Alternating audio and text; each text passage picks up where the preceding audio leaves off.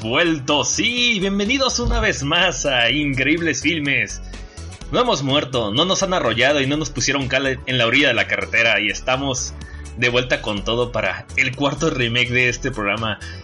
Yo soy su anfitrión Samuel y me encuentro con el inigualable y único que, que es fiel a este programa en verdad, Ricardo. ¿Qué pedo? ¿Cómo estás? ¿Qué onda, Sam? Pues bien, ya librándome del cierre de semestre. Entonces, pues aquí andamos de vuelta, no estábamos en coma ni, ni nada parecido. No, ni estábamos borrachos, ni estábamos perdidos, ni, nos cortaron los bigotes para no volver a casa. Haciendo metanfetamina. Ay, bueno, mm, sí, cara, este, pues ¿cuánto llevamos? Como del último, creo que casi dos meses. Nos pasamos, ¿eh? nos pasamos. Nos estamos dos mesecitos de vacaciones. De vacaciones entre comillas, porque pues estábamos con otras cosas. Vacaciones. Con trabajo. Con trabajo de que, con trabajo de que sí deja dinero y escuela. vacaciones forzadas, estúpida vida de adulto, pero en fin, este, estamos de vuelta, gente. Este, este, ¿qué, ¿qué les digo? Tenemos la intención de de retomar donde dejamos justamente, dijimos, no, pues Guardians de la Galaxia es viejo, pues ya nadie le interesa, ya todo el mundo sabe, no, pues, oye, esta cosa tiene dos meses, la película es más nueva que la fregada, y pues tenemos mucho de qué hablar, ¿o no? Es correcto. ¿Y qué has hecho este, qué has hecho en este tiempo, Sam? Trabajar. los machetazos. Trabajar, trabajar, trabajar y trabajar. La verdad es que ha pasado demasiado tiempo desde. Pues, desde que grabamos. Eh, pues, estoy feliz por varias cosas. El primero se anunció la, serie de, de Witcher. Soy feliz, gente, soy ah, feliz. Oh, sí, para. para... Yo también soy feliz. Y eso que, pues, de lo poco que he leído, de lo poco que he jugado, pues, mega like. También se anunció la serie de. Mm, ¿Cómo se llama este? De George Bread también estoy mm. ansioso por esas cosillas. Sí. Se escucha en mi voz la emoción. Ajá, y pues, Devilman. es un gran año para, para estar vivo, como, como mencioné por ciertas redes sociales. Y, y qué más puedo pedir, ¿no? Aparte de pues, buena salud, buenas cosas y, y, pues grabar más seguido, tener tiempo para este tipo de pendejadas. ¿Y tú, Ricardo, qué, qué, has hecho? Cuéntame, ¿qué, ¿qué onda? Pues me alegro, Sam. Mira, pues yo eh, ahorita estuve todo alienado con la, con la escuela y, su, y el cierre de semestre, pero pues igual me di como algunos espacios para hacer este, pues más bien para ver algunas películas. Ajá. Faltar, estaba matando un bichito. Este, entonces bueno, la primer, bueno, de las películas que vi fueron la, la, una de Piratas del Caribe, algo de algo de la Fuente de la Juventud. No sé qué chingados. ¿Existe algo así? Sí, es la que está antes de la que estrenó ahorita. Mm, la encontré en la tele y la dejé ahí. y fue el peor error de mi vida. la cambié como a la media hora. Películas para trapear, sí, señor. Sí, totalmente. ah, vi. vi Lego Batman, esa sí me gustó. Ah. Lego Batman, eh, vi Rápidos y Furiosos 8. Furiosos. Revisité Castillo Vagabundo. Furiosos. Revisité Castillo Vagabundo, una experiencia, una experiencia bonita. Mm, John Wick, capítulo 2. Una película que había anunciado hace, este, hace rato ya. Eh, se llama Kill Switch. Es del... si no estoy equivocándome. Es una película que, que hablé, creo que hablé de ella, o si no es que estoy confundiéndome pero es en primera persona, entonces a mí me llamaba la atención y la vi y pues... Eh, ah, y, vi un documental de... Se llama Of Time in the City, es de 2008 ah. y una buena experiencia, una experiencia agradable. Y pues nada más, fuera de eso, estudiar y estudiar. Qué aburrido, güey. ya sé. Sufro como Precious pues sufre lo que quieras porque pues, ya estás de vacaciones, yo ya estoy dispuesto y pues, a, darle podcast, ¿no? También tenemos varias noticias de que tenemos varios, varios retroproyectores en, camino y irónicamente siguen a la, a la, línea de la serie B, de lo guarre, de del mal gusto. Yo creo que tenía un poquito más de recato, pero pues la neta no, solo se me ocurre decir puras barbaridades y, y pues al parecer lo que más tenemos recepción buena de ese tipo de cosas, así que, eh, pues chinga su madre, vamos a, vamos a darle un poquillo más. La serie B rifa. Ay, claro. Califa. El mejor porno que puedes ver. Mia Califa. Fuck yeah, man sobrevalorada para mí. Bueno, ya no comento nada. Este, ¿qué, qué tal si vamos con tus monos? Vamos adelante con monos. Ya me que se torne más extraño. Ya me quemé, es mentira. ¡Vámonos!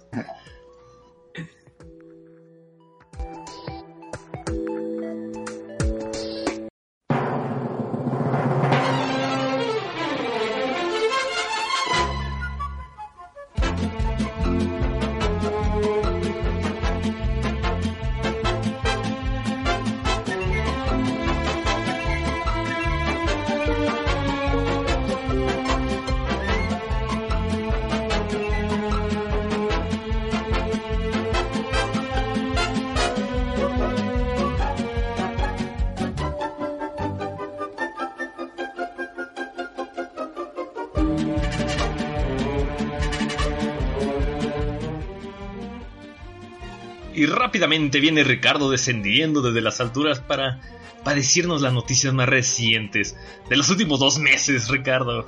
Cuéntanos qué demonios sucedió. No es cierto, banda, no le hagan caso. No vamos a resumir dos malditos meses ahorita. La primera noticia es eh, que es que volvimos. Yay. Alan no volvió. Yay. La segunda noticia es que Alan sigue desaparecido. Sigue, sigue. encuentra, por favor, sigue tomando clases dominicales para su primera comunión.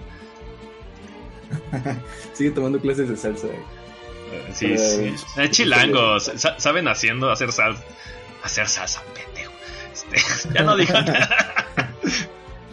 Este, inserte, inserte buen chiste aquí. Eh, continúa. LOL JPG. Eh, pues bueno, la primera noticia es sobre, sobre la actriz Shang Siji. Ella ya para entregarnos, bueno, más bien para aparecer en la nueva entrega de Godzilla, The King of Monsters. Eh, bueno, si alguien ubica a Shang Siji, ella salió en Rush Hour 2, El Tigre y el Dragón, e hizo la voz de Karai en Tortugas Ninja, pero no en las de Michael Bay, sino en una animada del 2007. Fascinante. sí, es una chinita que ha estado haciendo cosas, nada extraordinario, es solo una chinita haciendo cosas. Y también va a estar en la entrega de Cloverfield, La Partícula de Dios. Em, junto a ella, eh, en este trabajo de Godzilla, se van a unir pues varios, varios personajes al elenco y entre ellos tenemos a Ken Watanabe. A él lo podrán ubicar para los que vieron Godzilla 2014, Batman Begins o El Origen es otro chinito que tendremos por ahí presente. Eh, ¿Ken pues, Watanabe no, era el, maestro Roshi? ¿En el remake gringo del Dragon Ball? ¿De Dragon Ball? No vi ese remake yo procuro cuidar mis ojos, entonces trato de alejarme de ese. No, me estoy equivocando. Este es otro chino más joven. Eh, no importa, sigue. ¿Es otro chino? Es otro chino. Entonces, no sé. King of the Monsters ya viene, está presente. Producción, gringos, Monsterverse. ¿Qué opinas, Sam? Eh, me da igual, güey. Como, como, eh. como, dijeron en alguna ocasión, esa madre nació muerta, ¿eh? Es, en Monsterverse de Godzilla apenas pude ver los monsters, así que no me prometen nada, güey. Eso es pues triste. Estuvo, ya ves que pasaron, ya ves que pasaron sus postcréditos ahí en la en la película de, eh, bueno, no sé si viste King Kong. No. ¿No? No. Ah, bueno, pues pusieron unas, unas sesiones postcrédito donde proyectaban algunos de los enemigos de Godzilla, salía Gamora y estos güeyes. Ah, pues también te, tengo una noticia de esto. El que va a dirigir la... King Kong contra Godzilla es nada más nada menos que Adam Wingard, güey. ¿Quién es este tipo? Hizo La Bruja de Blade 3. Va a ser Dead Note para Netflix. Y va a ser esta bullshit. Gracias, Adam Wingard. Gracias por nada. Gracias por, por tomarnos más noticias y tiempo en este podcast. hace, hace ratito me confundí, banda. No es obviamente no es Gamora, sino Motra, la mariposa. Entonces salió ella y salen otros dudes ahí, otros monstruos en las postcritos de, de King Kong. ¿Neta? Sí, güey. Ahí los ah. ponen en postcréditos. Está, está bien. O sea, te presentan realmente a, a muchos de sus de sus enemigos y pues básicamente te están planteando lo que lo que va pues, va a salir digamos eh, a, la proximidad. La Marvel la Marvel. Pues pues sí sí realmente sí más o menos. Supongo que mm, a lo mejor a este le van a no lo van a hacer tan rimbombástico pero pero bueno en fin, ahí van a estar. A nadie le eh, importa. Vamos a lo siguiente. Sale Motra, Guidora, etcétera. Así que bueno, ahí va a estar. La siguiente noticia. Eh, esta noticia es muy peculiar. Yo la verdad no me esperaba encontrarme con esta sorpresa, pero es algo interesante y creo que podría dar como para hablar sobre esto. Si no está aquí, tal vez en otro espacio, pero bueno. David O'Reilly ¿Quién es David O'Reilly? Es el creador de un videojuego llamado Everything. Que eh, puede ocurrir un fenómeno que hasta la fecha al parecer no se había registrado en, este, en la historia de los Oscars. Y es que eh, se tuiteó eh, que este videojuego Everything acaba de ser, digamos que premiado por un jurado de Viena, bueno, un jurado en el Viena Shorts, Shorts Festival y esto lo vuelve inmediatamente candidato para convertirse, o más bien como para ser nominado. candidato para ser candidato.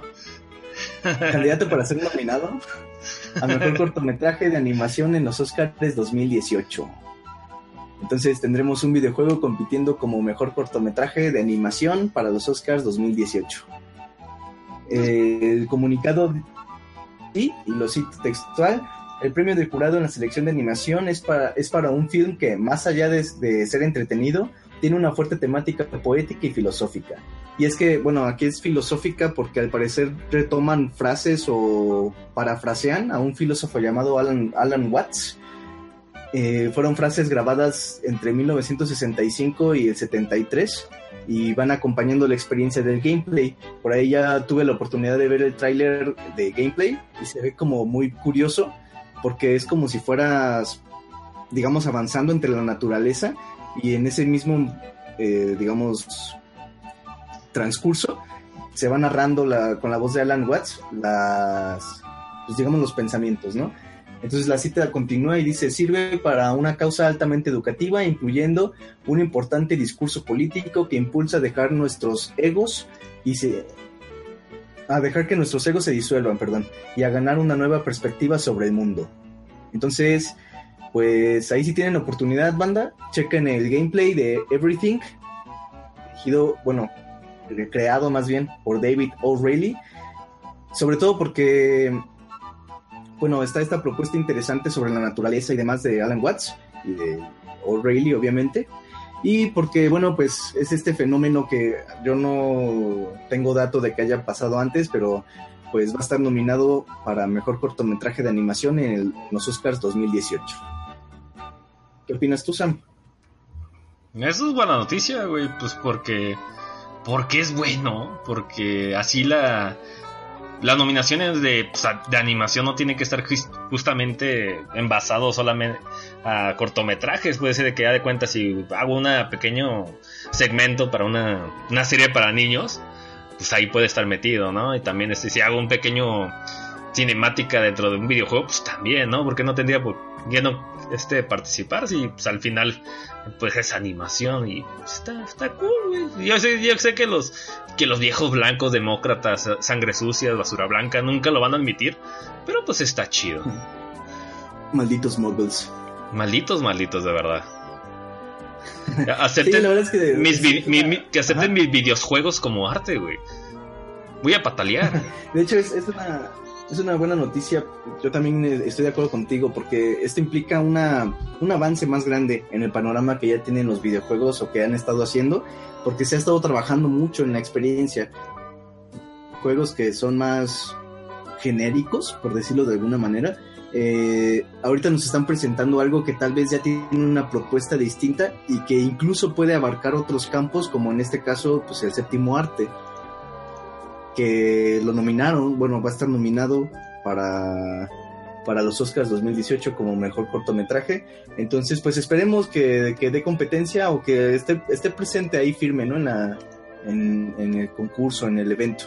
Qué bueno que, que haya que haya propuesta este, de este otro lado, ¿no? De los videojuegos. Estoy de acuerdo contigo, Sam. ¡Yay! Eh, La siguiente noticia. La actriz hermosa My Crush, bebé, corazón, bombón, que me dé su toallita. ¿Qué pedo? Jennifer Connelly. Jennifer Connelly será encargada de protagonizar la adaptación televisiva de Snowpiercer, quien chingados es Jennifer Connelly. Si no la conocen, dense un maldito tiro en la rodilla porque tienen que conocerla. Ella salió en Requiem por un sueño. Mamacita. Ah, es, la, de la cena del. Oh, oh, oh no. Oh. no, está mal. Está mal en muchos sentidos. y ¿Qué es Snowpiercer? Bueno, pues quien no la conozca es una novela gráfica eh, de Jean-Marc Rochet, no tengo idea cómo se pronuncia, Jacques Loef y Benjamin Legrand. Esta, esta, esta novela gráfica fue llevada a la pantalla grande hace cuatro años de la mano de John Hu Bong. Y si no estoy equivocándome, creo que en esa película sale eh, Capitán América, Chris Evans. Sale Chris Evans en esa película la verdad es una película que está, está bien, funciona la película. Sobre todo es una película difícil porque la premisa es que el mundo es postapocalíptico, de nieve congelándose y demás.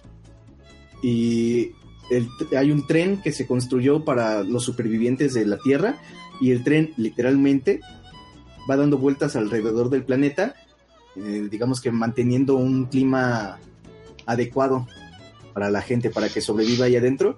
Y pues ahí ellos mismos ya van haciendo su propia, su propio núcleo social. Eh, les, digo, sale Chris Evans y la verdad es que la película está bien, está, está buena la propuesta. Entonces, pues a mí me motiva esta, este proyecto de Snowpiercer para la adaptación televisiva y sobre todo con una actriz como Jennifer Connelly. Eh, más allá de lo que dije hace ratito, yo creo que es una actriz competente y que va a tener como mucho que, otorgar ¿no? a, este, a este proyecto oportunidad de ver la película, Sam? O, o si lo ubicas al menos como por tu nombre. Sí, claro, es una película de John Hu Bong. Es una película surcoreana producida por Chang Park. Sale John Hort, sale Tilda Swinton y sale el vocalista de Dark Moore como el héroe inconforme. Está, está bien, güey. La premisa es muy estúpida la gente se metió en un tren para vivir un, holocausto, un invierno supernuclear, güey. Solamente podría salir de un cómic francés de los 60. yo creo que, la, propuesta está bien. Y es algo difícil de manejarse, sobre todo por lo, lo limitado del escenario, ¿no? Porque pues realmente es algo que ocurre en un solo espacio. Literal. Entonces, pues la, la, sensación de claustrofobia tiene que estar ahí. Bueno, no de claustrofobia, sino de limitante, por decirlo de, otra, de otra manera. Eh, pues va a ser un proyecto interesante. Yo, yo sí lo espero con ansias para ver qué tal. A ver si no es de esas series que me que me echo toda una temporada en un solo día o algo así. Oh Dios. Pero bueno, ya, bueno, la última noticia que tendríamos para presentar sería sobre un nuevo film de sci-fi, se llama Reset. ¿Por qué me llamó la atención este, este proyecto? Pues porque vi que estaba producida por el famosísimo, increíble, inigualable, mágico, carismático, chistoso y ágil Jackie Chan. La película está, mm, digamos, está planeada para estrenarse en los cines de Estados Unidos, obviamente, este, este 30 de junio. Me norteé con las fechas, perdón. Este 30 de junio. Entonces, pues ya por aquí la estaremos esperando. Ojalá la traigan para, pues para verla, ¿no? También en la pantalla grande. La trama, pues es. Es algo pues, que ya se ha visto, tal vez, no sé. A mí no me sonó como muy nueva, es, eh, bueno, que pueden mandar tejidos vivos, atrás, bueno, tiempo atrás, regresar el tiempo, básicamente. Entonces... O sea, ¿rejuvenecen eh, gente o cómo son? es secuestrado y lo obligan a hacer. No, no, no, es como... Efecto mariposa. Ah. O sea, regresan en el tiempo literalmente. Entonces, eh, como Back to the Future tal vez. Entonces secuestran al, hijo de la protagonista y, la obligan, digamos, a, cumplir ciertos, ciertos propósitos para regresarle a su hijo. Se supone que la protagonista eh, regresa tantas veces en el tiempo o algo así que es capaz de ver como 10 posibilidades de su futuro y un rollo así, eh, por ahí está en la sinapsis, ¿no? Entonces, pues si tienen la oportunidad de ver el tráiler, yo lo vi. Es Mr. Nobody. Ándale. Eh, desde el principio me. Gracias, Jackie Chan. Por traer Mr. Nobody en el 2017. A mí sí me llamó la atención. Yo vi el tráiler y, desde el principio me, me llamó la atención. Sobre todo porque ahí te presentan algo que uno tal vez esperaría ver hasta el final. A la mitad del tráiler te presentan algo que uno esperaría ver al final de una película o de esta película. Y, y eso me hace pensar que ese, ese punto es el punto de quiebre de la película y, de ahí parte para otra cosa. Entonces creo que es una propuesta interesante. No quiero spoilerles el tráiler, mejor véanlo porque es una sensación como única, ¿no? Andar viendo esas cosas. Spoilerme el tráiler, sí. Así que, bueno, pues... Ojalá, pues, ojalá salga el, tío de Jackie Chan y salga diciendo ¡Pero Chan! Yo pagaría por eso, güey. ¿Qué entra al universo de, de los octágonos mágicos? ¿Cómo Los medallones. Mm. Esa serie era la verga, güey. Sí, no me acuerdo su nombre, pero sí era de medallones de animales, ¿no? De dragones, de tortugas. Y luego salía esta tomboy rara, que era china. Con el zumo. Ah, el, el gordo ese, pero. Era genial. En fin, pues esas son, todas las noticias. No sé si tienes algo que agregar, Sam. Sí, sí tengo algo que agregar. Este, supe que se can... Mm, sí, estaba dentro de mis pantaloncillos. Eh, no, cancelaron la serie. Yeah. Shyamalan Bim Bam Bad Bomb de mm, Cuentos de la Cripta. Iba a ser un remake televisivo y pues oh. al final a ABC pues le dio cuellito, ¿no? Pues dijo, pues, Emmeline Shang Dang Bing Bong, tu nombre es muy largo para caber en los créditos, creo que no vamos a poder hacer la serie. Y pues mandaron a la verga al, mono, ¿no?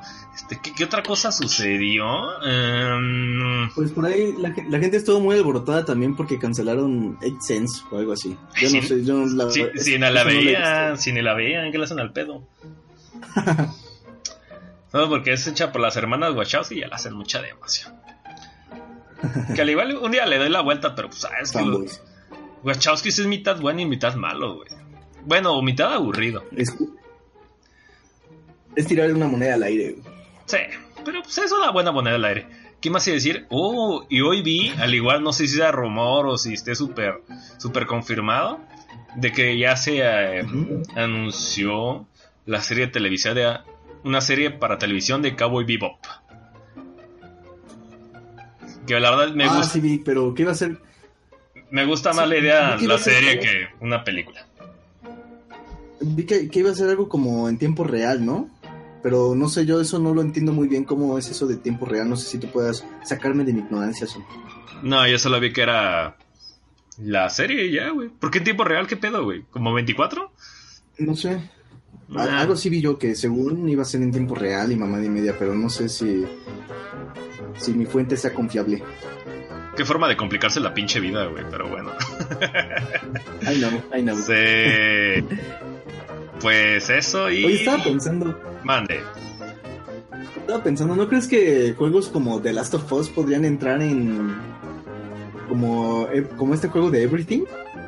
Para nominación a algún Oscar o algo así. No. The Last of Us, The Last of Us es buen juego, pero sí es muy genérico, güey. Mm, es Logan, güey. El- el- la madre la hemos visto un millón de veces, güey. Oh no, la niña se fue mordida. La niña es inmune. Es la salvación. Alguien muere. El negro muere. El niño muere. La niña llora. Fin. El negro, Ah. el negro vuelve a morir. Spoilers. Diablos. ¿De hace cuánto es juego? Como tres años, ¿no? Ya, spoil- ya, ya, es justo, ya. sí, pero No, si no lo han jugado, si no lo han jugado, ¿qué hacen aquí escuchándonos? Vayan a jugarlo. Sí, los que digan que no, es que no es un juego de zombies, es que es el hongo de las hormiguitas de lo comen. Y yo digo, pues, güey, muerden e infectan y, y, pasa el mismo drama de los zombies. Es un puto juego de zombies, no, no, no le hagan al pedo, güey, no, no le no, busquen no, más. no, no, no, no, no. Ahí hay, ahí hay una diferencia muy específica, conceptual, epistémica sobre los zombies. A que ver, distingue. a ver, George. Romero, dime. A ver, George. Romero, dime. Eh, no. los zombies- Tienes razón, son más infectados. Es lo mismo, güey, ya, arqueotipos. Ah. Tienes razón, ahí sí me taponeaste el hocico bien feo. Mi punto es que es una, es una cosa más del mundo. Es un juego de zombies más. That's Sí, why. Es, es- es- creo que sí. Es el ciudadano Kane de los videos. No, güey, no, no, no lo es. Nunca va a serlo. güey. Nunca va a serlo. En fin, ¿tienes alguna otra noticia? Ciudadano que- Kane. Sí, lo escuché, dije, qué exageración. El ciudadano Kane ahorita es. Ah, Red Dead Redemption, güey. Sin pelos en la lengua. Mi corazón está contigo, No Smarton. ninguna- Hola, señora. Hola, señora. Hola, Say my señora. fucking nombre. O como de Remember my nombre. En fin, pues. Pues no, yo no tengo más noticias. Blockbuster cerró. Ah. Este cayó, cayó el muro de Berlín. Oye, para haber pasado dos meses sucedió muy poco. Es Pues más, es que. es más, deja, verdad deja de- checo, deja checo la otra lista. Y. A ver. Ah, la, la anterior. ¿O cuál? nah, hay noticias tan, tan relevantes. Que el Switch, Michael Prax murió, Hellboy regresará, el Ah, fan.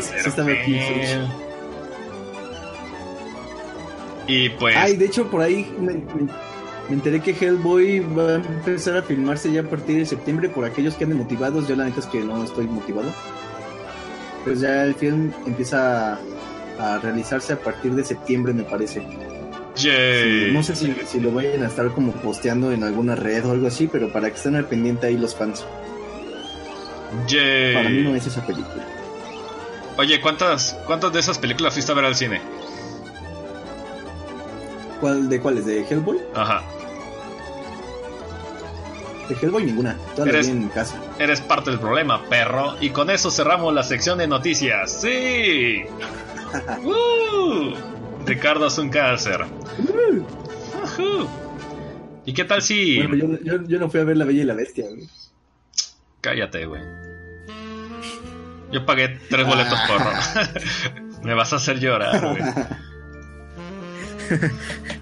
Bella y bestia son, bella y bestia son. Y con este ya sensual, Ricardo, ¿qué tal si nos vamos a la siguiente sección? Porque como nosotros somos unos unos colgados miserables de, de los blockbusters hollywoodenses. Sabemos que las películas superiores existen, Ricardo. Y, por eso tenemos la nueva sección presentado por el, el, último gran verdadero héroe americano. ¿Quieres conocerlo? A ver. ¡Oh, Dios! Guarda silencio. Ahí viene.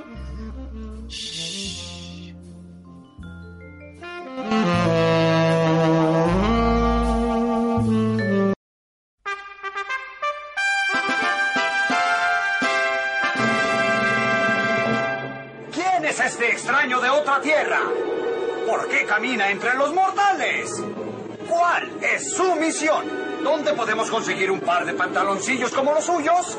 ¿Quién es este hombre tan valiente? ¿Y qué quiere de nosotros? ¿Cuál es su oscuro secreto? ¡Cállate! Si vuelves a hacer una pregunta más, voy a arrancarte la piel.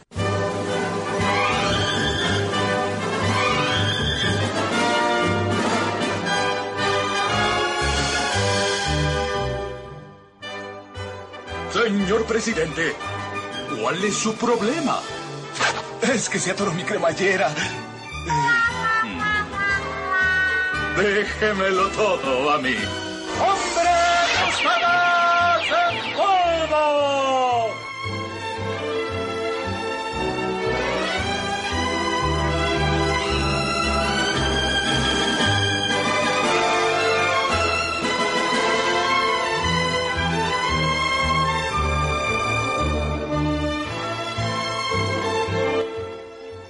Y con este hermoso tema, con una lágrima en mi ojo, me siento americano, con un águila en mi hombro, queriendo patear a un afgano en la cara. ¡Ricardo! Esta es nuestra sección para abrir cualquier estupidez de superhéroes que salga de Hollywood. y así inauguramos con el famosísimo hombre tostada. Hombre tostada. Si no conocen al, y si no lo, y si no lo conocen, dispárense en la otra rodilla porque tendrían que conocerlo, es referencia obligada. Es correcto, tomen un lápiz y clávenselo en un ojo. Diablo, somos horribles. Bueno, ¿pasamos a la reseña o qué? es cierto, banda. Ustedes conozcanlo cuando quieran. En fin y al cabo, pues a nosotros qué chingados nos importa. Al diablo. pasamos a la reseña. ¡Vámonos!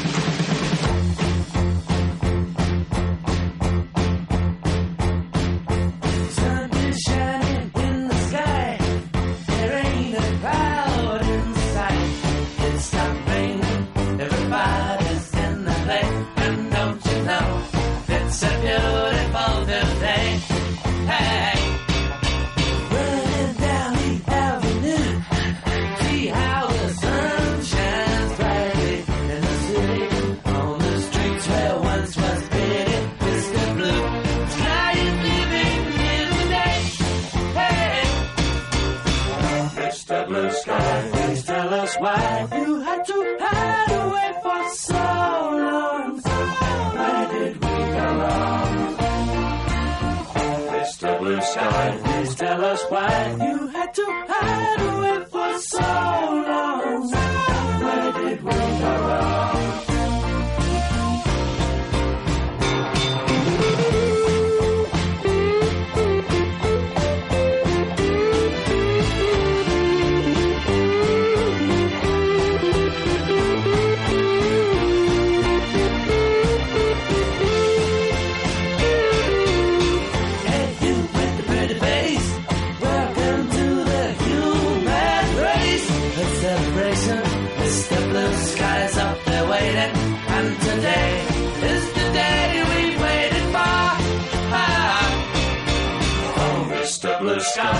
Tell us why you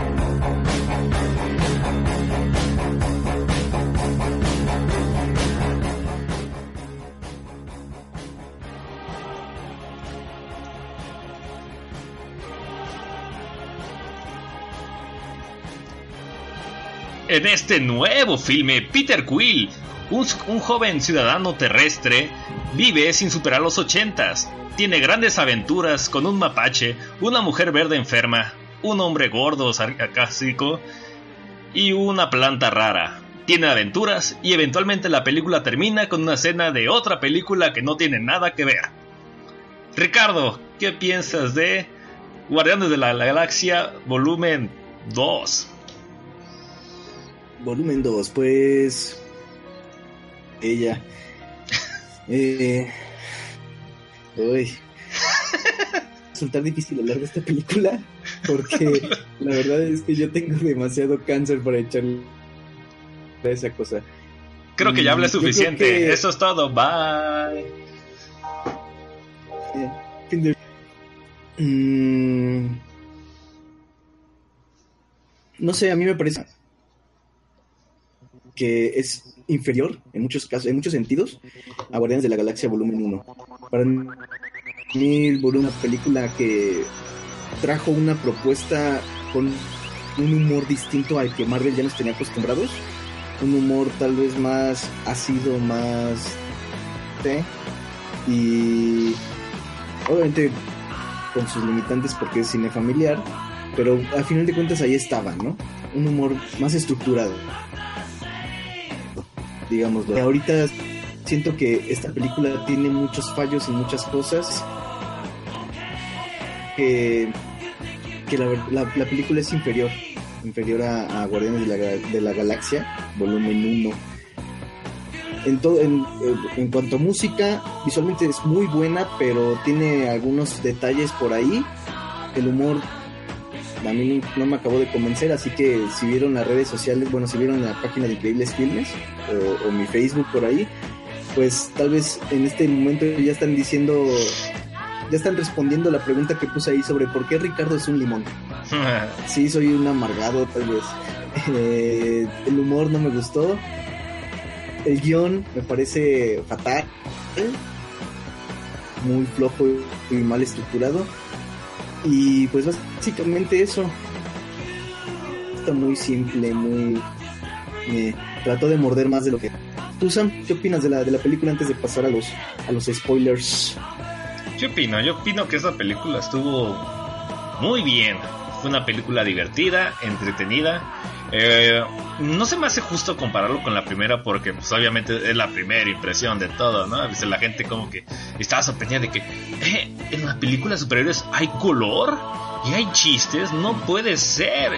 Oh Dios, dijeron la palabra sexo, eso está mal. Y pues es un hit por esas cosas y, y otras más. Pero... Pero, pero ¿estás de acuerdo que pues tal vez no es meramente justo, pero es la comparación obligada? O sea, Sí, tampoco es como que la comparáramos con, con cualquier otra película de Marvel o de bueno, Marvel Disney, sino más bien que es la comparación obligada porque es la secuela. Ajá. Bu- Bueno, en ese caso es en ese sentido es en el que yo lo estoy comparando. Pero bueno, continúa Sam. Continúa. Sí, es correcto, es correcto. Pues en general son primeras buenas impresiones de, de, pues, de, de todo. Híjole, no venía, preparado para este programa. Eh, ¿Qué más? ¿Qué más? Eh, pues los primeros temores era de que, pues como pues la gente de trajeada, ejecutiva, solamente sabe copiar conceptos y, pegarlo otra vez. Lo que más tenía yo era que volvieran a, hacer la, la fórmula cansina una y otra vez. O sea, pues pues exagerar los chistes, exagerar lo de la música y demás. Este, hay un poco estirado el concepto de de la música, eso sí, porque la meten en lugares donde no debería a veces, inclusive hasta casi casi anticlimáticos. Pero pues, en general se salen pues, con la suya. Otro temor que tenía es que Baby Groot, el chiquitín ese cabeza de Funko, le iban a explotar así a hacerle quienes. Ah, Baby Groot. Sale en todos lados. Salva el día. Funko Groot. Funko Groot. Funko Groot. Dice Funko Groot y vende Funko Groot a lo estúpido.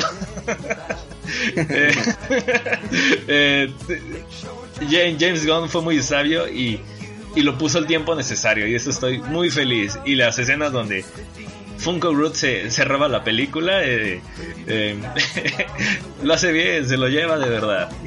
Y es un personaje que quieres Sí, ver en la pantalla. Estoy, estoy de acuerdo contigo, es, es la dosis precisa de Funko Groot, no es, no es en exceso, no te lo embarran ahí todo el tiempo. Estoy, estoy, estoy de acuerdo en eso. Así es. Qué bueno que, que supieron que supieron seccionarlo en, en escenas. Así es, es de los personajes que me gustó más. Aparte el otro personaje que siento que, que sí le dieron su buen tramo y, y sí creció con respecto a una y otra película. Es decir, este güey era así en la primera y este güey era así en la segunda, que es el, el famosísimo Drax, que o sea, me, me encantó en esta película. Ya tiene un poquito más de sarcasmos, ya intento usar los sarcasmos, ya intento hacer bromas y pues pues las, las cosas que hice son, son cagadísimas y para ser actuado por este este gran luchador, ¿cómo se llama este amigo? Eh, Batista. Batista eh, lo, lo logra, eh, lo logra muy bien. Sí, Luchador- luchadores por The Win. Ujú. Y, y y- y- se ve de hecho que, que lo disfruta, que, lo está disfrutando, no se ve como por el cheque, sino que lo está disfrutando, que, que, que está en, que está in situ ahí, ¿no? Sí, caray, está Eh, disfrutando cada también momento. Sí, creo que también algo importante que hay que reconocer de la película es un es ese plot twist que te el giro de tuerca que te mete por ahí James Gunn. Bueno, ¿De qué? para no ser spoiler. El ahorita en los spoilers lo abordamos si quieres. Te, te Y- pasaste. y algo, y algo también chido es este esta cuestión sobre los personajes, porque en la primera película ya, ya digamos que te los presentaron pero sin trasfondo y en esta parte ya es como más explorar un poquito de ellos. Ya vemos de Rocket, del mapache, que pues es un Rocket fragmentado a final de cuentas, ¿no? Eh, es un Rocket, pues, digamos, con, con, pues, con sentimientos encontrados. Y como bien dijiste, tenemos al Drax, paso distinto, ya están en, confianza con, con el equipo. Mora sigue siendo una pinche tabre. Eh, con Peter yo tengo mis reservas con este Star-Lord, tengo mis reservas, pero, pero siento que también por ahí hay algo de, tal vez un poquito ya de exploración de su personaje, pero en realidad se, se enfocaron más en, en el equipo per se que, que en el protagonista que es Star-Lord, ¿no? Este... eh, Pro- protagonista Chris- entre comillas. ¿no? Porque supone que es, Ah. es todo el equipo, son, son guardianes. Obviamente es hubo- todo el equipo. Sí puede llevarse esa perspectiva porque en la primera película pues habremos con él de nene, ¿no? Así como que ese- escena emocional. Se murió mami, me voy a otro planeta. ¡ah! Y pues así, ¿no? Este, pero en sí Chris Pratt pues, lo hace bien, lo hace de Chris Pratt, le sale muy bien ser, ser. Chris Pratt, pero la que la que sí falló horrible fue fue Gamora, güey. No, fatal, güey, fatal. Pinche, pinche piedra pintada de verde y yo creo que lo haría con más sentimiento, güey. Che pollo pintado de verde de, de los kinders ahí de las kermeses y se le hace mejor. Tiene más carisma. No, y aparte el, el- el rollo de, de ella con su hermana, fastidiosísimo. Oh. Nada más quería aventarla así palomitas a la pantalla. ¡Ah! Sabemos que Fíjate se que van hasta, a hasta rompe el ritmo de la película. Sí, espantoso. Y, y hasta rompe el ritmo de la película. Inmerso en algo que de por sí el guion tiene sus muchos peros, Ajá. pero tú ya estás tratando de meterte en algo y de repente pasa el cortón y te ponen a Gamora y a Nebula y todo se hace, se, se hace a un lado para presentarnos el pedo de ellas y de Thanos. Pero ni siquiera es algo como sustancial o yo no lo sentí sustancial. O sea, la información es buena, la información que te ponen del conflicto sobre las piezas del cuerpo de Nebula y cosas así, pero, pero no está bien manejado y menos por las actuaciones. Entonces se pierde la esencia de, ese, de esa exploración de personajes, porque esas partes son, para, se supone que son para explorar al personaje de Nebula, pero a final de cuentas se va al caño todo porque no hay buena actuación, no hay sentimiento, no hay nada ahí metido. Entonces, sí, experiencia esas, esas escenas, pero pues ya estamos pasando, bueno, no sé si, si tengas algo más que decir, porque creo que estamos pasando un poquito a spoilers para de una vez ya empezar a, a desmarañar toda la película. Vámonos, full spoiler, sí. Spoilers, Y habla- están y advertidos, banda. Y hablando de eso, Ricardo, para el final del segundo acto, este, tiene razón, se apesta la película de un aire emo espantoso. ¿A qué me refiero? A- al drama de, de, de Gamora con su hermanita, que pues, a nadie le vale, a todo mundo le vale queso, güey. De que, Ay, odio a mi papá y lo voy a matar. Sí, no, pero primero te mata a ti. Eh, Eso. El segundo es este Mace Windu. ¿Cómo se llama Te este tipo azul? Te voy a matar a ti porque solo que quería una hermana y si te mato a ti ya no tendré hermana. Este, ¿cuál tipo? Ah, este, el de la flecha, ¿no? Ándale. Se me fue su puto nombre, pero ahorita lo investigo. Eh, Mary, Mary de la Poppins. Mary Poppins, ese güey. Ah, Mary Poppins. Mary Poppins. eh, la escena que sí dije, oh Dios mío, me, me quiero arrancar las cejas así de la desesperación fue cuando estaba. Este. ¿Cómo se llama cuando un padre te caga ahí en la iglesia y te dice que eres lo peor del universo, güey? Ah, te lo estaba sermoneando al, al mapache de no, es que yo sé que eres una horrible persona y que la fregada y que estás solo y amargado porque era como tú. Y yo- ay, güey, pinche drama de, de secundaria, cabrón. De revista eres tú, güey. Dije, ay, canijo.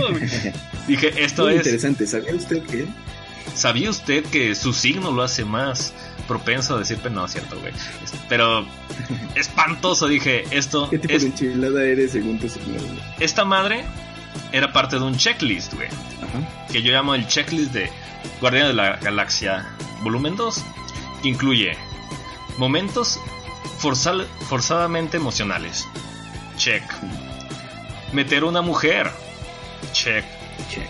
Otra mujer. Double check. Double check. Mete este colores estrafalarios para que te sigan copiando Suicide Sky en un futuro. Check. Ultra check. Mete referencias de los ochentas. Abusan del check.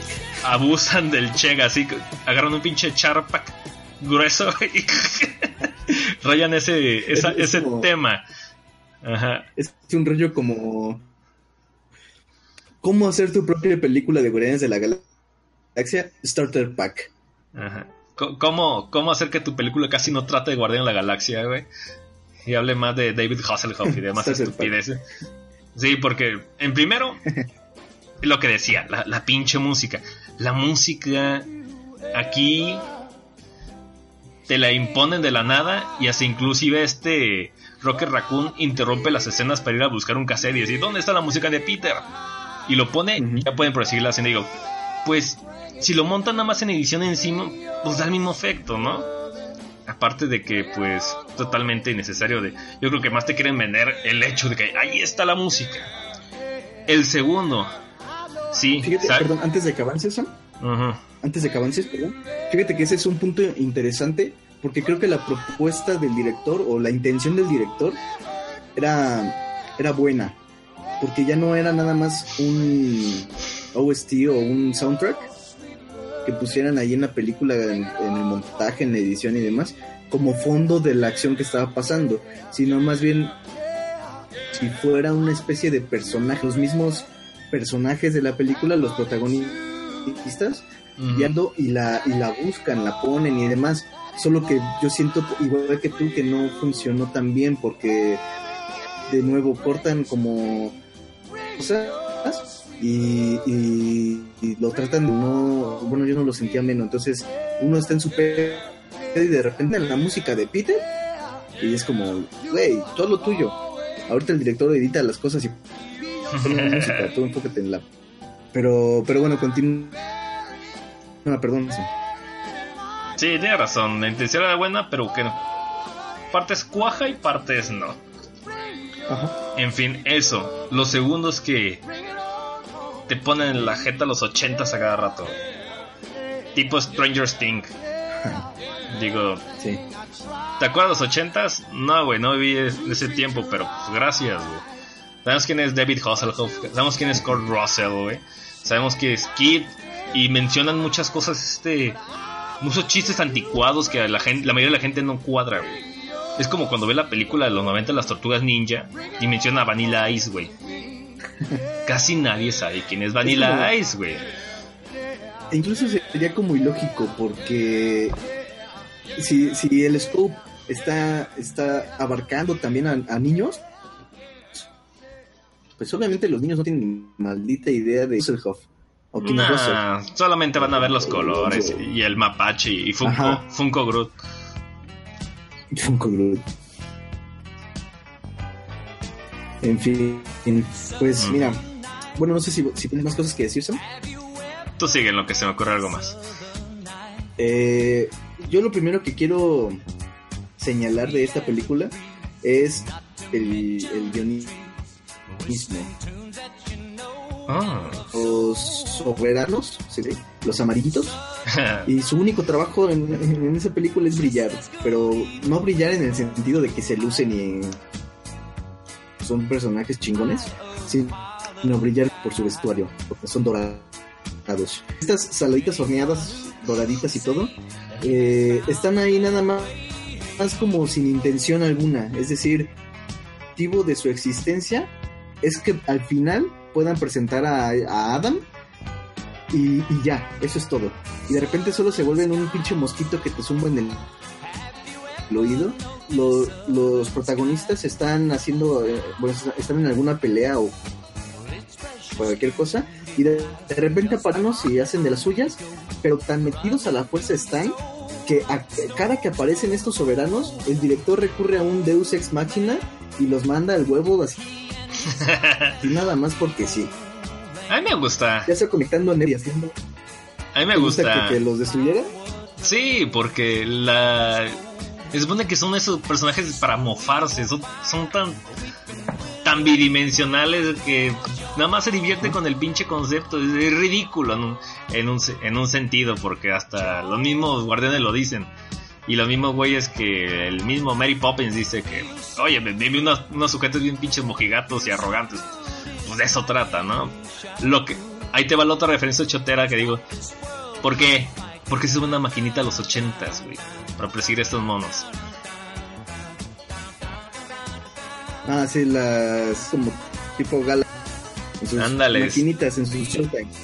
Sí, se suben como uno, a unas especie de torretas, eh, como una sala de arcade. Ah, Y empiezan a, a perseguirlos en, sobre drones en el espacio. A través de esas madres. Y yo digo, ¿what?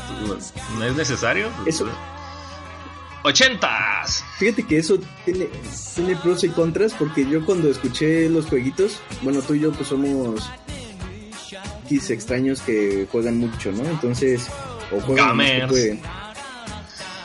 unos gamers. Gamers. Entonces, yo cuando escuché los soniditos dije, ah, qué chido. Pero luego vi que no había riesgo, que los soberanos no se jugaban en físico o Ajá. cosas así, y que hacían berrinches cada que perdían. Entonces sí, son personajes para mofarse, pero al final de cuentas yo no sentí peso de ellos en, en la película. Peso nada más, como te digo, fue hacer el, el papel de mosquito que te zumba en, el- en la oreja y listo. Oh. La verdad es que creo que me hubiera dado igual si aparecían o no. Y te voy a decir otra cosa. Al momento de que tú los estás presentando a ellos, eh, al principio yo los percibí como si fueran el enemigo principal, digamos, ¿no? En el segundo acto ya te presentan a, a lo que va a ser, eh, pues digamos, el enemigo principal, que es Ego. Comillas. Guiño, guiño. eh, guiño, guiño, guiño. Y, y entonces ahí ya la película empieza como a entremezclarse toda, pero de una manera mala que, que siento yo que no alcanza a ser homogénea. Es decir, al conflicto de los soberanos y por otro lado eh, ego. Y yo creo que la intención ahí era protagonistas en aprietos porque por un lado van a tener problemas emocionales o problemas entre ellos mismos pues y por otro lado van a tener dos enemigos no uno sino dos los soberanos y ego. Entonces van a estar como como digamos el mundo contra ellos literalmente no Eh, y no se siente así los, los soberanos siguen apareciendo y desapareciendo nada más porque sí y, y bueno, Ego, Ego tiene una, una de las escenas que más me cagó de la película, que es este esta parte de que empieza a jugar con, con la pelotita con este con este Peter, que hace la pelotita y empiezan a jugar así como ¿Era necesario poner eso? No sé. Eh, Sí, es gracioso. Es como un niño y un papá aventándose la pelota. es como Buzz Lightyear y Sword en el, en el. Ahí está, Y perro. Disney, solo porque gente. Toy Story lo hizo. Solo porque Toy Story lo hizo antes, vamos a hacerlo. Eh, entonces, bueno, para mí esas cosas no funcionaron. Sobre todo porque ah, siento que ahí la- el CG, ahí empieza a fallar un poquito. Y hay otras escenas en donde también siento que se ve como, como mal la película. Indudablemente en su mayoría está muy bien hecha visualmente. Pero yo siento que, por ahí se les fue la mano con algunas y parece más bien clase B que otra cosa en algunas escenas, ojo, no en todas. Este, entonces bueno, pues básicamente esos serían una- unos de los problemas que yo tengo con el plot y, y con el CG. Las actuaciones ya las abordamos, creo que todas están decentes. Ego, Ego tiene ahí algunas cositas, pero yo creo que nadie le gana ni le va a ganar a Nebula y a Gamora. Esas, esas actuaciones están fatales. Este, debieron de pues no sé como el direct- este James Bond debió de hacer algo con eso porque la verdad rompen la inmersión totalmente es una es una roca hablando nada más es tablón eh, es de Eddie pero pintado de verde Sí, caray, tiene que, tiene que, tiene que componerla sí o sí en la tercera entrega. Porque yo digo que, que la mona, la calva, ¿cómo se llama? eh, Nebula Ándale, ella, no creo sonar especulativo ni nada grave, pero va a morir en la siguiente película. ¿crees? Sí, a huevo, güey. Se va a querer sacrificar. Creo que hasta eso pasa en los cómics. eh, Spoilers, güey, no me importa. Eh, Y va a dar una razón para que la chica verde haga algo. Ah, who cares? Este personaje, nadie. una, una razón Era, era- para que la chica verde es, sentir es como, es como una Kratos, o sea, nada más la encuentras emputada, güey. solo tiene solo tiene una gama y es enojada güey. Ándale. es más eh, tiene dos niveles enojada y súper enojada güey. Es como la- las emociones de Joel de Last of Us, dice enojado, serio, alegre, triste, feliz, melancólico, emputado, güey. No tiene la, misma cara en todas. Pero sí, la chica de una sola nota. Pésimo, pésimo. como esta esta tipa que sale en en Crepúsculo cómo se llama esa esa actriz güey que en todas las películas tiene cara de estar oliendo un pedo pero Tiene- siempre se me olvida su nombre de esa chica tiene cara de modorra, güey. De que se va levantando, de que tiene el almohadazo. Kristen Stewart güey Ah, es como Kristen Stewart pero pintada de pintada de azul o pintada de verde son las dos variantes de Kristen Stewart ¿Sabías que ganó un premio a mejor actriz en Francia? ¿En No- qué películas ves? No tengo, no tengo ni puta idea, pero eso es verídico, güey. Pues quién sabe, a lo mejor estaba compitiendo contra Gamora, güey. Sí, tal vez este año gane Gamora y Nebula, güey. Me- mejor maquillaje, güey. Ah, Francia. Este, ¿qué, qué- qué te iba a decir? Y Eh, ¿Qué más? ¿Qué más? Pues. Pues básicamente eso. Ah, bueno, y el humor. El humor a mí tampoco me atrapó mucho. Hubo algunas cosas que sí las, que sí las disfruté, algunos chistes que sí los disfruté, pero hubo otros que en cuanto estaba empezando a disfrutarlos, algo pasaba que, que lo arruinaba totalmente, al menos para mí, en, en mi experiencia. Eh, y, y eso me apagaba totalmente porque no dejaban respirar el, el chiste. Y hablando de respirar, también había escenas en las que decías, por favor, solo cállate, deja que la escena fluya y, y que pase lo que tenga que pasar. Por ejemplo, cuando es que hay una escena que me, me resuena mucho. Cuando Gamora está sentada pensando y meditando ahí en el planeta y está como en, un- en un desierto, ¿no? Y Y, está viendo hacia el horizonte, y mata una plantita, ¿no? y meditando. Ajá, y está la plantita chingue chingue chingue. Entonces la, la tiene que cortar la planta de una manera estrafalaria y ya luego llega la nave. Yo en ese, con, con la nave no tengo pedos. Con la nave no tengo ningún pedo. Que está bien que llegue por mí, no pedo, ¿no? Pero, ¿por qué demonios no la dejas solo pensar y ya? ¿Por qué tienes que poner algo que esté resonando ahí? ¿Por qué tienes que hacer que, que, que piense pero que no piense y que nosotros no nos metamos en sus pues en los sentimientos que le faltan, ¿no? Pero, pero que no nos metamos en la escena. Solo deja que la escena fluya. Y ya luego pon la nave o la planta o lo que quieras, pero deja un momento que la película respire. Eh, o sea, son, son detalles que a lo mejor y muchos van a decir, ay, este güey suena como DC Liver, pero no, esto es más allá de ser DC Liver o Marvelita o lo que sea.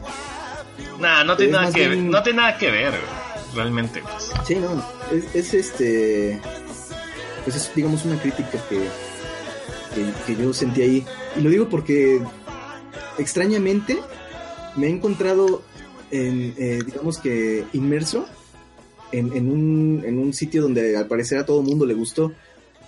A ti te gustó y en general he escuchado muchos comentarios de la película y qué chido que la hayan disfrutado.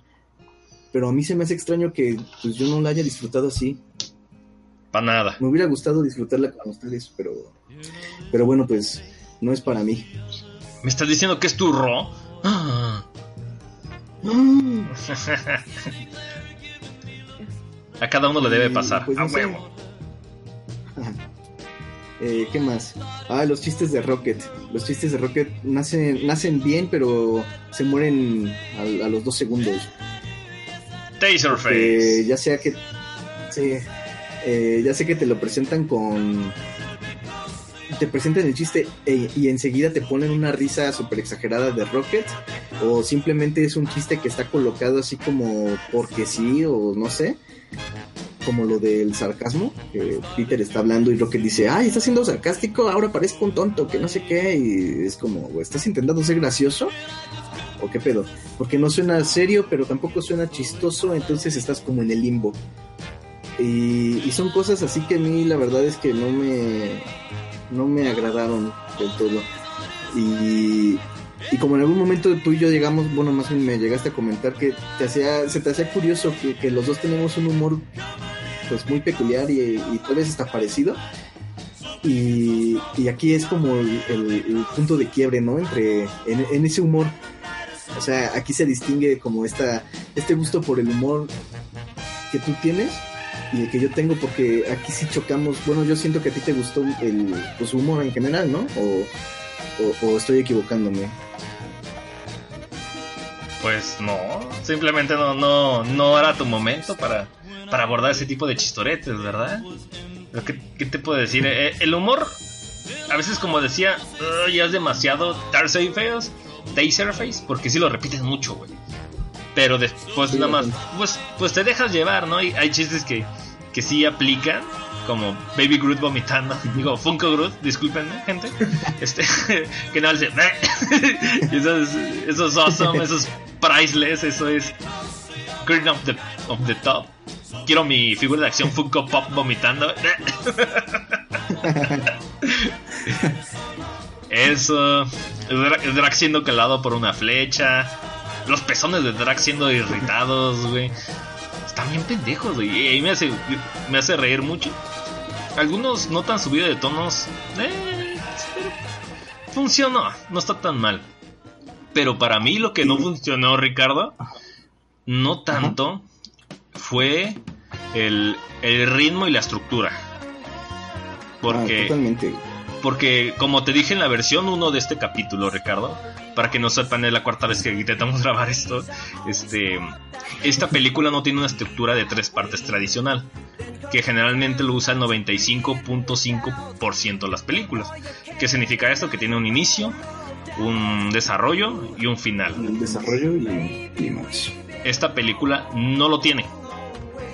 Por eso la, la- la gente no lo recibe tan. lo recibe difícil. La- los críticos como que le están haciendo el medio fellito o el medio positivo. Y la gente como que sí le gustó, pero pues como que no lo siente tan atrapado, ¿no? Y también es el, el detalle que deben saberlo. Gente, esta es la segunda parte. Solo es una película puente. Solo hay aventuras, no va a haber algo drástico. El primero es el Génesis, el segundo es el desarrollo y el tercero es contra un malo maloso. Y es lo que esta película, pues, pues, su gran virtud en sí es que es una película sobre los personajes, únicamente. De hecho, lo, lo puedes sacar directo del universo Marvel y pues, a la verga, ¿no? Lo puedes ver sin problemas. Y, y es lo que me gusta mucho y lo que muchos deberían hacer es que es totalmente independiente. E inclusive he escuchado comentarios de que, güey, ojalá Guardians of the Galaxy no fuera parte de Marvel. Porque yo solamente quiero ver aventuras de estos sujetos juntos. No quiero ver cuando llegue el guantelete del infinito y esté Chris Pratt formado en la tercera fila a la izquierda, a derecha, no sé qué putas, en medio de tantos superhéroes golpeándose contra Thanos. No quiero ver eso, quiero ver aventuras, quiero ver chistes. Quiero ver algo más simple y sencillo, que llegue directo al corazón como Sí, este como-. Oh, que ahonden, que ahonden más en, en este en esta presentación de personajes, ¿no? Porque a final de cuentas son personajes que realmente pues fueron sorpresa porque pues uno tiene como pilares pues Spider-Man, Thor, etcétera, sobre todo con este universo cinematográfico que se, que se ha edificado, ¿no? De Marvel. Y, y de repente llegan personajes que salieron pues prácticamente del anonimato para la gente que no es ávida en, en los cómics. Pues son unos personajes que salieron casi casi del anonimato. Ni para nadie. La, la gente que lea cómics también decían, oye, ¿van a hacer película de esto? ¿Qué pedo? Porque, porque pues, pues, son como una especie de bandoleros o de, o de renegados, digamos, pues, del universo. O sea, son, son como muy punto y aparte. En- bueno, no sé, a lo mejor alguien muy experto me va a corregir. No, no es cierto, en tal cómic.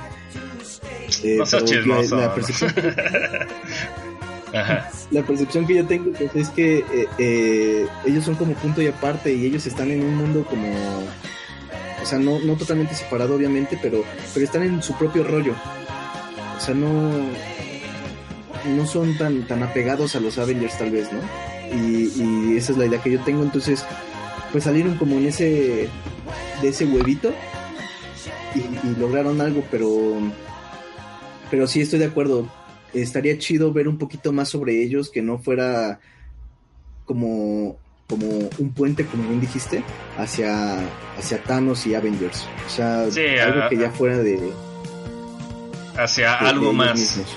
Y, y ahí Ajá. está parte del problema también de que, ok, era raro porque estaba disfrutando la película, estaba disfrutando los personajes, pero sentía que no iba a ningún lado, güey.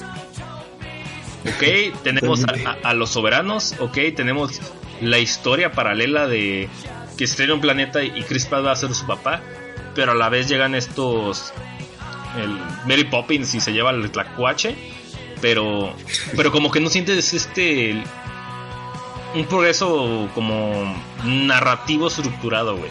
Sientes que está más esparcido sobre la mesa, güey. Ah, y el Sí, mapache es como- está acá. Y aquí están diciendo chistes. como- Es como tengo todas estas fichas, todos estos personajes, los aviento y los que caigan de este lado se quedan aquí y los que caigan del otro pues, se quedan por allá. Ándale, como si fueran dominó y, de poco a poco quieren como que clavarlo así, güey. Hasta llegar al Sí. final. Que es lo que no me gustó, este madre es un final Marvel. Aunque suene pendejo como lo digo de una película Marvel, pero es un final Marvel. ¿A qué me refiero? A de que tiene que haber un malo, güey.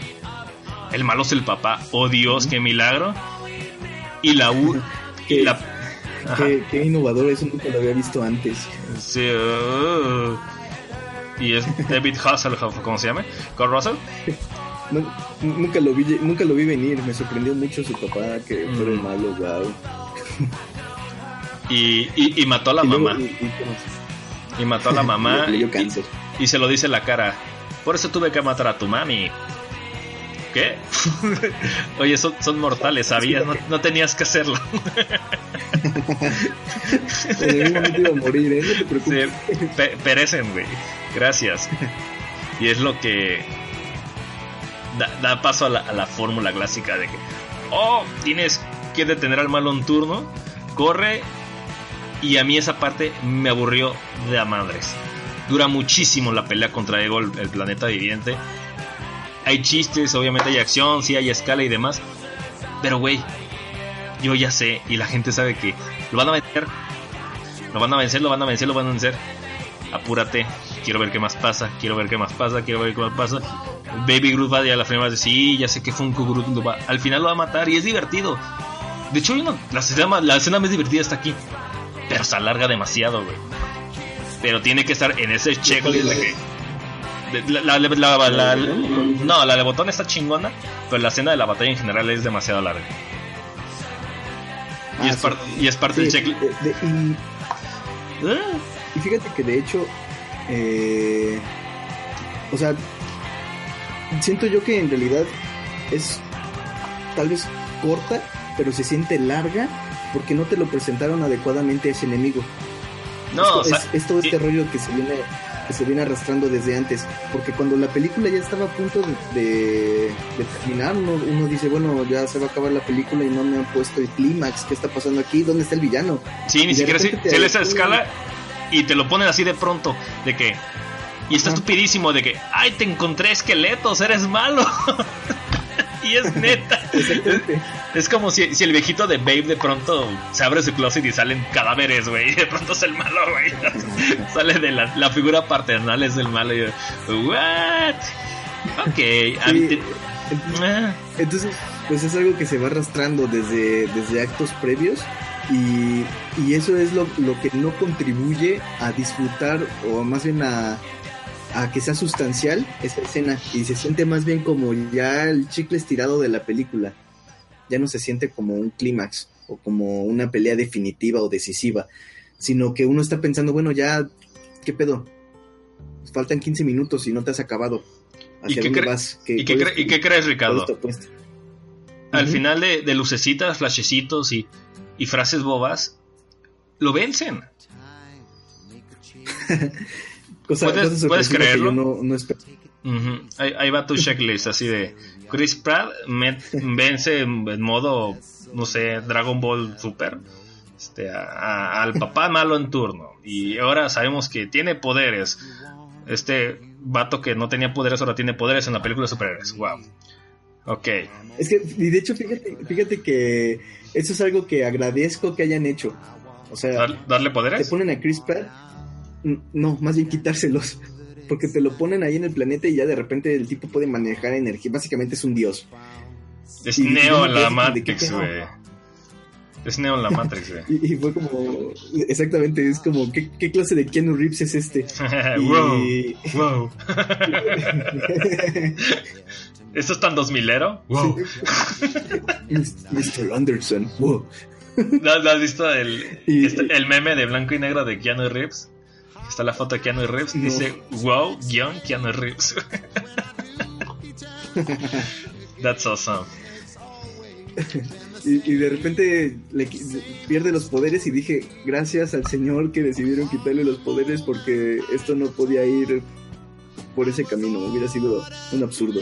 Y, y precisamente en esta parte, en esta escena que estás comentando sobre la pelea eh, con Ego, la pelea muy en- comilla comilla definitiva, Ah, eh, aparece, aparece el pretexto de la existencia de uno de los personajes que estuvieron prácticamente ausentes, brillaron por su ausencia en toda la película y estoy hablando de la chica mosca, Mantis, no me acuerdo cómo se llama, la chica, la chica con Ah. antenas, la telepata. la, la chi- ajá, la chi- chica chimén.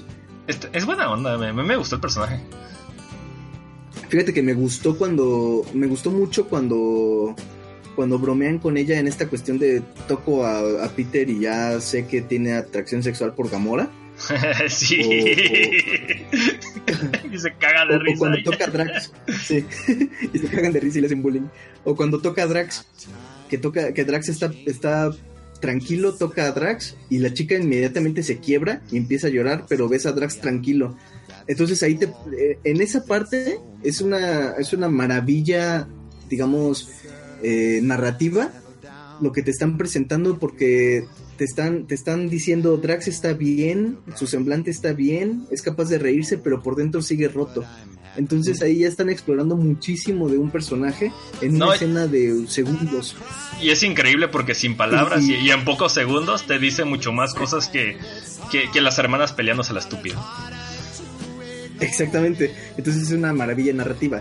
Pero en la mayor parte de la película, la chica De- está nada más para hacer dormir a, a Ego. Y, y realmente su, su propósito se siente como si, si ella existiera nada más para que al final Ego no se pasara de verga con los, con los Vengadores, con los Guardianes de la Galaxia y lo detuviera por unos instantes y luego creo que se desmaya y se la llevan.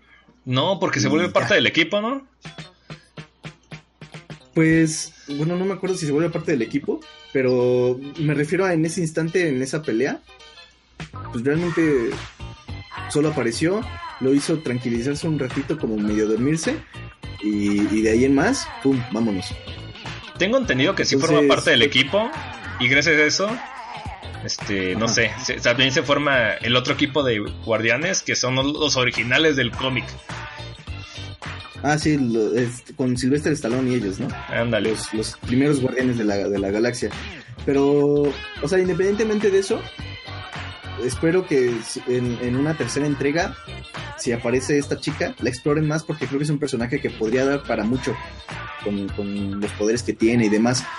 En Al, esto siento a- que... al igual, al igual así como la sientes de co- como sentimos muy una sola nota al Drax, en la siguiente película vemos esta, a esta chica alienígena mucho más desarrollada y mucho más cool. Sí, porque en esta parte estu- digo, estuvieron chidas esas, esas, eso- esas escenas en las que aparece ella y brilla por sus poderes y hace interactuar con los guardianes y demás. Pero de repente ya se vuelve otra vez plana. Entonces va como en un sub y baja la chica y no acaba como de definirse el personaje. Yo la verdad es que no generé empatía con ella, me hubiera dado igual si se moría o no. Pero tiene un propósito para no morirse y para formar parte de los guardianes y espero que aprovechen ese propósito porque creo que es un personaje que puede dar para mucho tomando en cuenta las escenas mencionadas. Y... Eh, ¿Qué más? Pues la pelea con Ego, concuerdo contigo, no me gustó nada. No me gustó. Ni siquiera me dio risa el Pac-Man que aparece ahí. No, el Pac-Man salió de la nada y otra vez, ochentas. Sí, ¿Por es, es qué? la película... ¿Por qué salió? La película de los ochentas presentada en el 2017. Eh, ¿What? No entiendo. La, la película... La película de los ochentas estrenada en el 2017. Duh.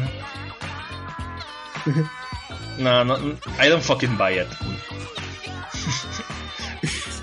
No, no me la trago, güey. Pero sí, no, no. No entiendo por qué pusieron ese. Ese Mm. Pac-Man. Yo siento que estaba de más. Salía de la nada. Y. Salió totalmente de la nada. Eh, ahora, bueno, hablando de personajes buenos, retomando esto que habías dicho de Baby, digo, de Funky Groot. Funko. Eh, Funko Groot, perdón. Creo que tiene las dosis exactas. Y hay una parte que a mí la verdad es que me conmovió. Y fue cuando le hacen bullying.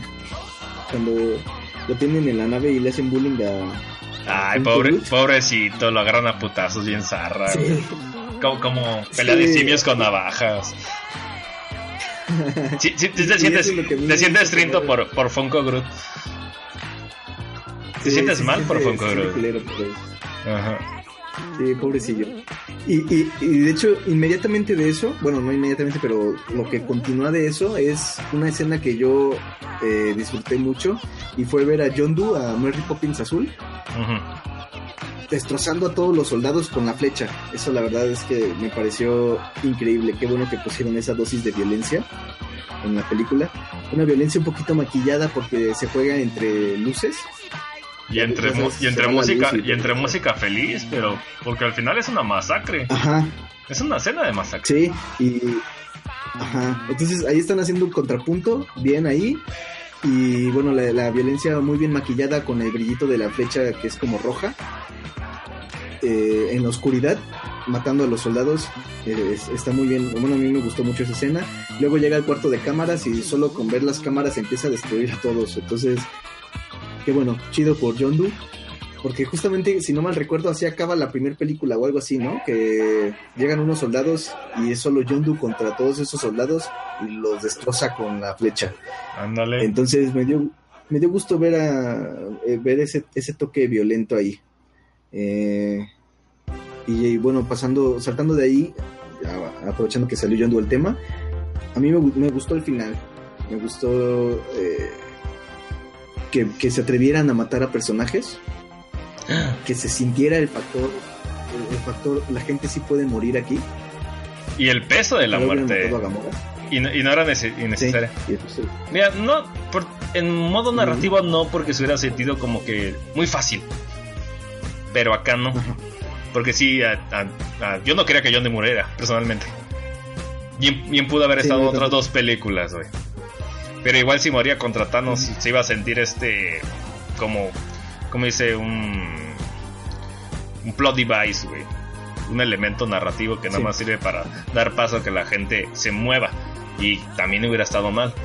Pero um, así como dices que te gustó el final, yo siento que Guardián de la Galaxia 1 tiene un inicio medio pedorro, un desarrollo increíble, la escena del, de la cárcel no lo cambio por nada, así de sencillo, y un final genérico hasta su puta madre. Venzo al, Lo de la explosión y todo eso. Sí, pienso al malo bailando y lo distraigo y dijo, ¿qué pedo, güey? Sí, sí entiendo que tienes actitud, güey. Pero no, güey, no, no matas a nadie bailando. No, Chris Pratt, no. Pero aquí, este, James Gunn nos ofrece un final emotivo. Sí. No y no manipulador. Muy, muy buena emotividad, este, buen manejo de, de los personajes, su simpatía, que qué mejor. Sí, totalmente. Eh, sobre todo porque le da peso a, a los personajes que convivieron más con John Doe. Es decir, obviamente Chris Pratt se parte porque pues, es su papá y, tienen un diálogo muy interesante, bueno, un diálogo corto pero interesante, un intercambio ahí de sobre sobre la fraternidad, sobre la paternidad, sobre pues tal vez alguien más es tu padre biológico, pero tú estabas conmigo, yo, yo pues, te crié, ¿no? Y no te, no te entregué, bueno, prácticamente te secuestré por esto, esto, esto y esto. O sea, hay profundidad en esa relación y se empieza a sentir ahí algo que estaba no tan presente en la primera, entonces ahí palomita, qué chingón. Y aparte, le dan peso también a la presencia de Rocket, porque Rocket había eh, convivido con John Doe pues una, un, tiempo considerable. Ave y ya ves que tienen también un intercambio ahí de, de diálogo en- entre esta cuestión de tus creadores y yo soy el papá y tú y yo somos iguales y estas cosas. Entonces ellos dos pues tienen un intercambio y a final de cuentas buen guionismo porque le dan peso también a la presencia de Rocket, no queda de lado. También él siente la pues la muerte de, de, de John Doe. Y sobre todo Rocket empieza a sentir la muerte de, de la gente, ¿no? La pérdida de la gente. Ya ves que no deja irse a Gamora, que le dispara cuando Gamora iba a regresar por Peter, en el Mm. planeta que se estaba yendo ya a, a la, a la chucha.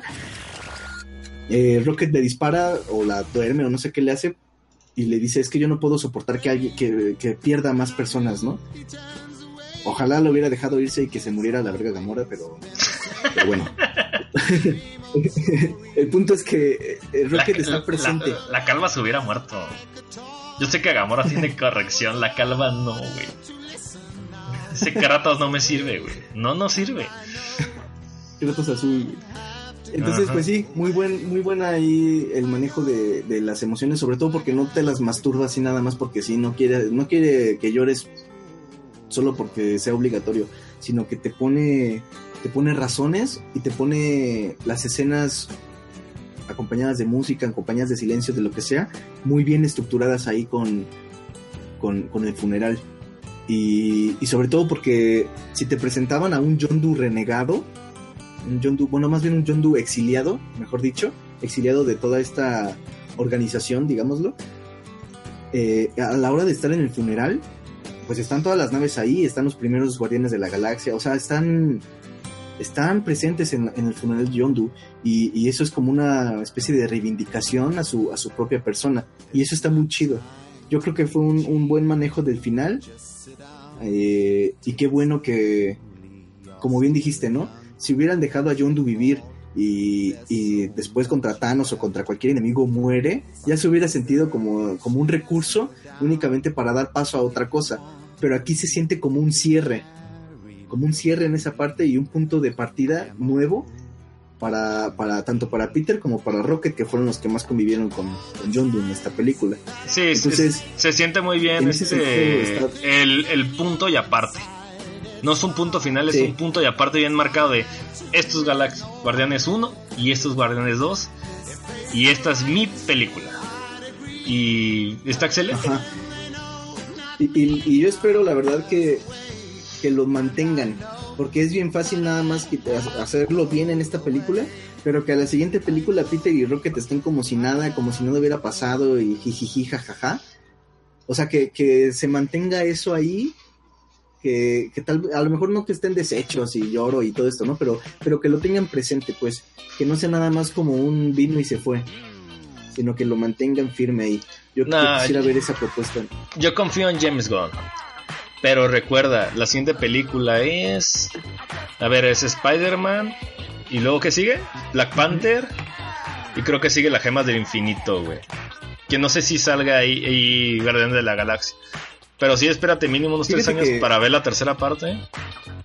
Fácil. Y, y fíjate que están especulando mucho sobre los Guardianes de la Galaxia, sobre si se van a meter con, con, bueno, a, a formar equipo con los Avengers o, o qué va a pasar ahí. Sobre todo por esta última aparición de Adam, creo que se llama Adam Warlock, Ándale. que es personaje pues clave para la para la pelea contra Thanos. Y si te lo presentaron en una película de Guardianes de la Galaxia, entonces pues, la gente está especulando que Guardianes de la Galaxia van a estar presentes en esa en esa pelea de las de las gemas del infinito. Tienen que estar porque Pero Gamora contra quién va? Contra Thanos. ¿Y quién tiene las Ah, gemas? ajá, Gamora, Gamora y Nebula contra contra Así, Thanos. así de sencillo. Yo, ya- yo sé lo que te digo. Ahí Nebula va a morir. Ojalá también Gamora, pero ya es mucho Sí. odio hacia ella. No importa. No, ojalá, ojalá sí, ojalá sí rescaten ese personaje. Yo no quiero ver una, una tabla otra vez en, la- en otras entregas. Ojalá Nah. lo, lo rescaten y lo, Nadie, nadie. Este, En conclu- fin. Conclusiones, Ricardo. Ahora, ahora, esta vez le echaste más amor. Sí, la otra vez sí le eché mucha pus, ¿eh? Est- está creciendo en ti. Sí. Oh, Dios. No les debería verlos Pues, ahorita, pero con, con ojos más relajados, güey. Película puente. Sí, yo creo que es eso. Eh, yo creo que es eso, que ya pasó el, el- el- la fase de enojo, ya pasó y ya estoy más, más centrado. Negación, Eh, conclusión. negociación, aceptación, suicidio. Eh, conclusiones, pues. mm, igual me mantengo firme, a mí no me gustó. ¡A la madre! Y, pues, si alguien la quiere ver adelante, es su tiempo. Y si la disfrutan, qué chido, es para ustedes. Pero no, a mí no me gustó. ¿A ti, Sam? Nadita, nadita. Pues fíjate que yo sí, de las mejores películas de universo cinematográfico Marvel. Este, totalmente recomendado. James Gunn es un director capaz, es vulgar, es, es grosero, es transgresor y es fabuloso. Por eso y muchas cosas más. Deben ver esta Por película, gente. Muchas cosas más. Yes. Yes, yes. Esta. Así es. Entonces, pues, tú sí la recomiendas. Sí, sí la recomiendo. Y creo que es hora de ir cerrando. ¿Qué tal si nos vamos a las despedidas y recomendaciones? Vámonos. Duro y tupido. Yes, yes, yes.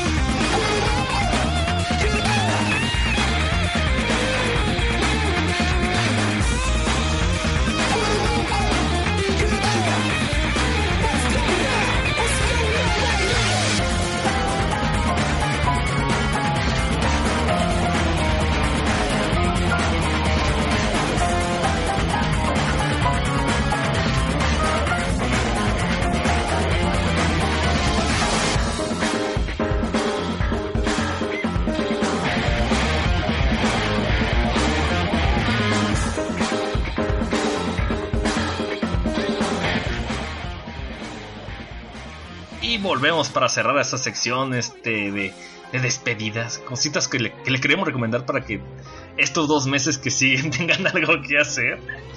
Este, Ricardo, ¿qué, qué, qué, qué- cuentas? ¿Qué pedo? Pues recomendaciones. Eh, bueno, como ya les comenté hace un- a- al inicio del podcast, eh, tuve la oportunidad de ver John Wick capítulo 2. Se las recomiendo por ahí, aparte si son eh, ávidos o apegados al cine de, comedia, el clásico, pues van a notar las referencias. Hay una por ahí de Chaplin y empieza luego luego con un comediante que se llama va si, si no estoy mal en el nombre es Buster y bueno su apellido es Keaton Buster Keaton Eh, eh, es una referencia muy armónica con el inicio de la película porque obviamente eh, pues es, es una digamos que se armoniza lo que ocurre en la proyección de Buster Keaton con el ruido que tiene la, la película empieza con una secuencia de persecución y, y encaja muy bien el sonido. O sea, son referencias muy amenas y que dan a, a, pues a entender cómo se toma la película, ¿no? Es decir, la película no se toma en serio, básicamente. Es una película de putazos, de disparos y ya, no busca ser trascendental en, en el sentido de, de la filosofía o de diálogos o cosas así es una película que va lo que va y se agradece y la disfruté. Está, está buena la película de John Wick, capítulo 2. Y otra película que disfruté, bueno, es un documental, disfruté muchísimo, en serio es una recomendación obligada, yo creo, de mi parte. Es el documental que vi, se llama Of Time and the City. Eh, ahorita no tengo, no recuerdo el nombre del director, pero dame un segundito. Eh, aquí lo tengo. Ahí. El director es Terence Davis. Es una película, bueno, es un documental eh, de, de, los- de British, de Inglaterra. Y, y, bueno, es del 2008. Lo que, lo que Terence hace es citar a, a pensadores como Chekhov o a autores como James Joyce y, y los estructura la música con las citas y con el pensamiento que él tiene eh, en una evolución de Inglaterra, evolución literal, porque es Inglaterra en, en, en años del caldo e Inglaterra como es ahorita. Es una, es una, es un documental muy poético, muy filosófico y yo lo disfruté muchísimo. Eh, entonces, pues bueno, eh, esas dos películas yo creo que serían eh, las, las recomendaciones. Ah, bueno, Batman Lego, si quieren reírse un rato, yo la disfruté. Me gustó, está chida.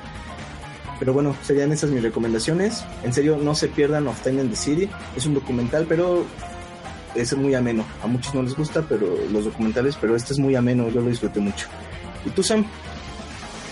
Pues yo, yo quiero darle am- amor a una serie que, que lo merece y de sobra, güey. Porque ahorita está justamente transmitiendo la, la tercera temporada. Y hablo nada más nada menos que Better Call Saul. Que no entiendo por qué la gente no lo está viendo, hijos de su puta madre. Cabrones, tienen una tarea y eso es llamarle a Saúl Goodman, perros, y tienen que hacerlo al momento de ya. ¿Por qué? Porque este es una precuela, no tan precuela de Breaking Bad. ¿A qué me refiero? De, sí, trata el personaje, trata del área. Hay personajes que salieron en Breaking Bad, pero no trata de una precuela de Breaking Bad. Están hechos por, por el mismo creador, los mismos escritores, el mismo crew. Tiene todo el sello y calidad de, de, de esa grandiosísima serie de, de, pues de este, del papá de Malcolm, ¿no? Entonces, véanlo, ¿por qué no lo hacen? La gente le hace el feo porque es de abogados. ¿Cuál es su maldito, no sale. su maldito problema, gente?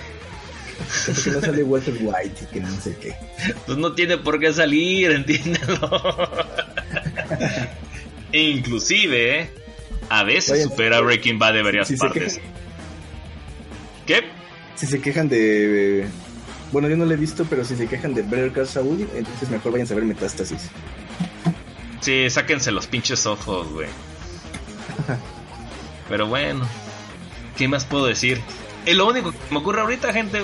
De hecho, yo todavía no empiezo a ver la tercera temporada, pero no significa que le voy a dar su amor próximamente. Netflix está haciendo las cosas bien, apóyenlo, pongan su dinero de verdad, compren su propia cuenta, no lo compartan con siete amigos, tengan un poco de vergüenza y, y ayúdense un poquito a tener un buen gusto. Ricardo, ¿qué te parece si... sí, güey, abrácense. Ex- ex- explórense. You. Yeah. ¿Qué tal si terminamos con esto? Me parece más que perfecto. Me parece más perfecto. Palabras finales antes de despedirnos otros dos meses. No, no nos vamos a ir tanto tiempo, banda. Este, Nah. No se van a liberar de nosotros tan fácilmente. Viene un retroproyector. Esto fue increíble. Ah, ¿dónde nos pueden encontrar? Rápido, rápido. Oh, eh, nos pueden encontrar en Increíbles Filmes, ahí en la página de Facebook, así solo escríbanlo y aparece. O si no, pues a lo mejor en, nuestros, en nuestras cuentas personales, a mí me encuentran como Rick Mort con CK y a Samuel pues como Samuel Lira. Eh, no sé, tienes Twitter, ¿no, Sam? Sí, tengo Twitter, es arroba Sams Lira. Así de sencillo. San Zanahorio, así es, este compártanlo, este, denos calificaciones en iTunes y, y sean, sean fabulosos, sean increíbles y a- ayuden a increíbles filmes. ¿Qué más puedo decir? Busquen a a Alan en, en Facebook, moléstenlo, díganle que qué cobarde. Su, Háganle bullying.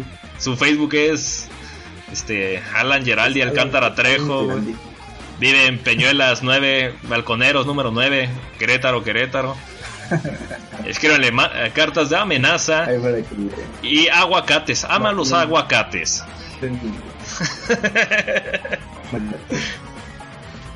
Pobre güey, no sabe lo que le espera. pues vámonos, ¿no? Vámonos. Listo. Y nos vamos con esta canción que, que, que rompe corazones. Y solo diré esto. Mande. Ant- Antes de, de que pongas la canción Ro- Rompecorazones, eh, también nos encuentran en iBooks, gente, eh, iBooks Increíbles Podcast. ¿ves? O si no, en iTunes, ahí también nos pueden encontrar. Las descargas y las escuchas son totalmente gratuitas para quienes se agüiten. Eh, no hay excusa. Ahí visítenos, descarguen, apóyenos. El feed está como Increíbles Filmes. Increíbles filmes, sí. Es correcto, es correcto. error, perdón. Pues, pues Ahora vámonos, sí, pasemos a la, vámonos con a esta rola. Y solo te diré esto, Ricardo. ¿Cuándo llegará la cuarta película? Dime. La cuarta película. Mm, pues yo creo que a la brevedad. Yo diré que cuando mis nietos mueran seguirán saliendo cosas de Evangelion. Hasta la próxima.